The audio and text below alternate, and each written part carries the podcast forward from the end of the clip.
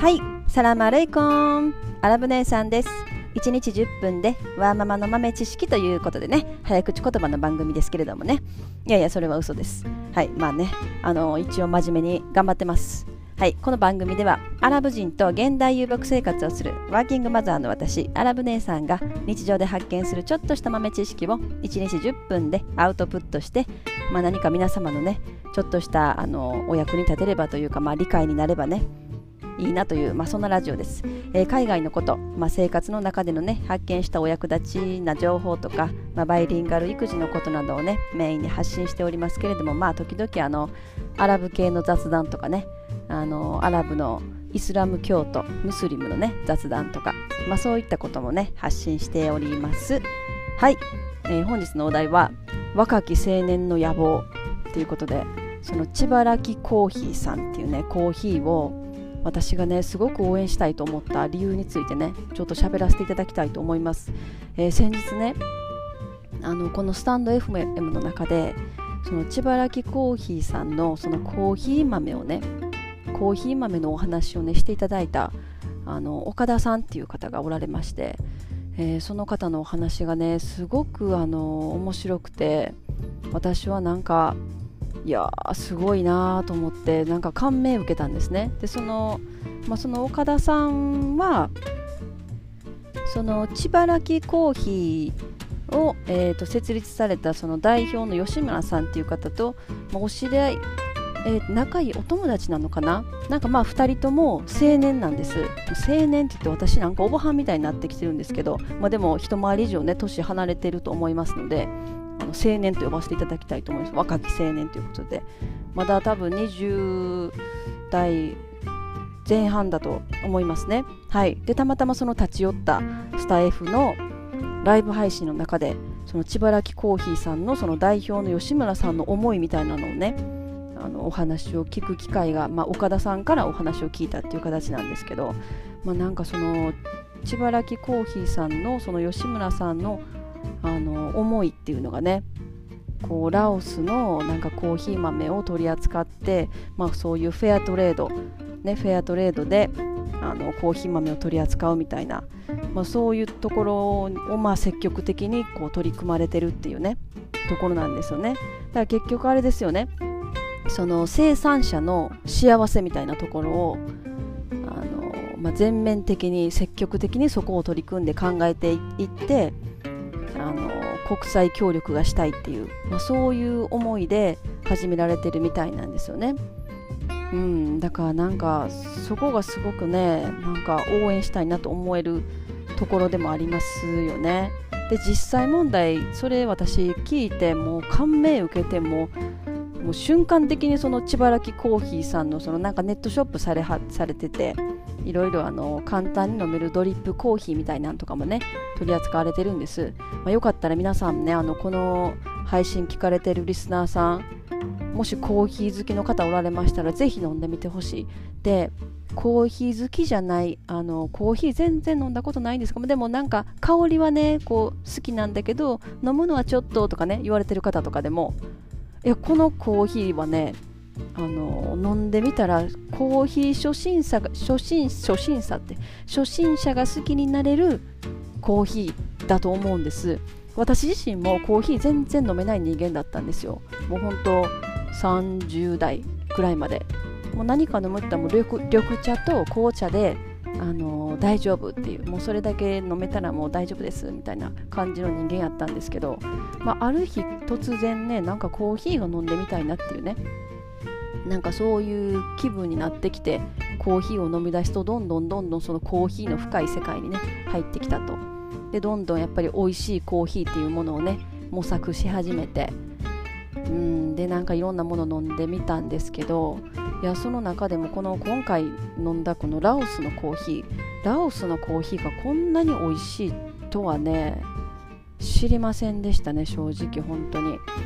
まあ、もう早速入れてねちょっと飲んでるんです。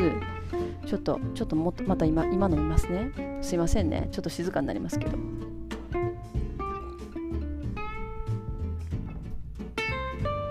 いやーやっぱりなんていうのかな。あのね甘さが甘みがある感じがするんですよ。私基本的にコーヒー結構ね砂糖入れ入れて飲むタイプな人間なんですよね。あのカフェラテとかも好きだし。でも今回これはねいやもう砂糖は邪道やと思って？砂糖は入れるなと。でもとにかくこのコーヒー豆の味をね楽しむべきやと思ったんですよ。でそれでこう入れてみて飲んでみて。なんか甘み。で酸味がないっていう。でこの酸味がないっていうのは結構ね大きいと思うんですよ。酸味がまあその酸味が酸味の良さが美味しいコーヒー豆とかもねあるんですけどまあでもそれがちょっと嫌だってね言われる方も多い。結構女性に好まれる感じのコーヒーなのかなっていうねあの感じもしますね。でなんかここのあの千原木コーヒーさんはえーと、ピーベリーっていうねなんかすごい特殊なそのコーヒー豆。あの1本の木からたったの5%しか取られへんっていうね。ピーベリーっていうそのコーヒーをまあ贅沢に使ってるというねあのお店なんですね。あとはねこの鮮度この焙煎鮮度っていうのかな？焙煎の鮮度にすごいこだわってはるみたいでもう注文だからなんか発送は1ヶ月のうちに2回しかされないっていうね書いてはったんですよ。でそれはそのその2回があの焙煎日らしいんですね。だからこう注文を受けても必ずその焙煎日の翌日に発送するようななんか体制取り組みというかねそういうシステムにされはってるみたいでなんかその辺もこだわりあるなと思ってやっぱりいろいろこだわってねその自分の何て言うのかな製品に対してすごくこだわりを持ってやってるっていうのはすごく魅力的だと私は思うんですよね。まあ、なんか皆さんもこう普段の生活でいろんなものを買ったり食べたりねされると思うんですけどやっぱりその品物が作られてきた背景、まあ、自分が着ている服とかでもそうですけどその服は、まあ、あのどこで作られてどんなこう体制で作られてそれはフェアトレードなのかとかなんかそういうところもこう気にしながらねあのこう品物を購入するっていうのはすごく大事なことだなってね最近すごくやっぱり思うんですよね。なのでやっぱりこういう取り組みでコーヒー豆を作られてそのコーヒーをね販売されてる。やっぱりこういうお店は積極的に、あのー、応援してねこういうお店から購入したいってやっぱり思いますね。はい。今日はねコーヒーについて語りましたけれどもうんなんかやっぱりどんどんどんどんこの世界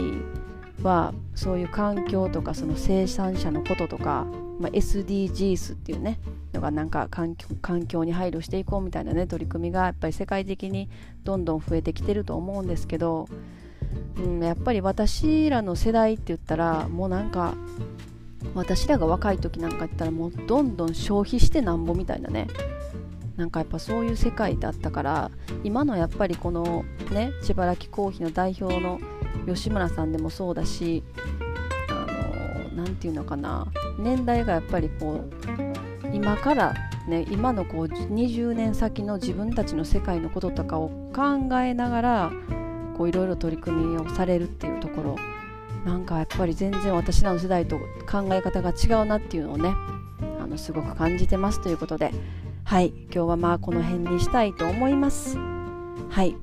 またあの千葉木コーヒーさんのねウェブサイトとかも見ていただいたらねあのいろんなこともわかると思いますので是非コーヒーの好きな方おられましたらはい。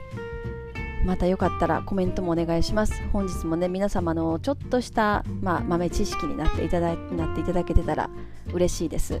最後までお聴きいただきありがとうございました。では皆様インシャアッラー人生はなるようになるしなんとかなるということで今日も一日楽しくお過ごしください。それではマッサラーン